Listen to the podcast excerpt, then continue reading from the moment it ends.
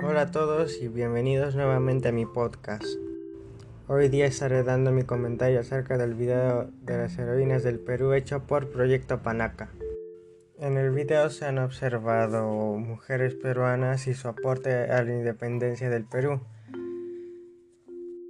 Y de la primera mujer de la que se nos habla es Micaela Bastidas, de la cual se dice que apoya la causa libertaria y que también fue una consejera y estratega.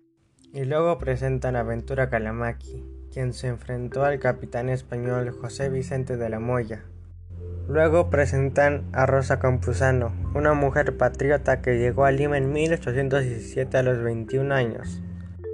Y para no hacer mi comentario tan largo, después presentaron a las hermanas Toledo, que cortaron las cuerdas del puente colgante Balsa haciendo lo que era el río Mantaro junto a los soldados.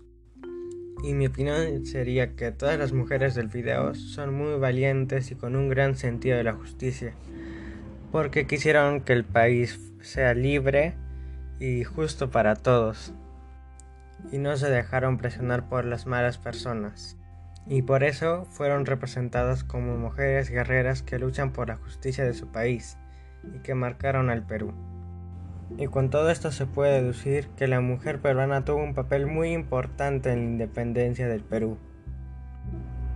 Mm, con esto concluiría mi comentario y así terminaría este podcast. Gracias por escucharme.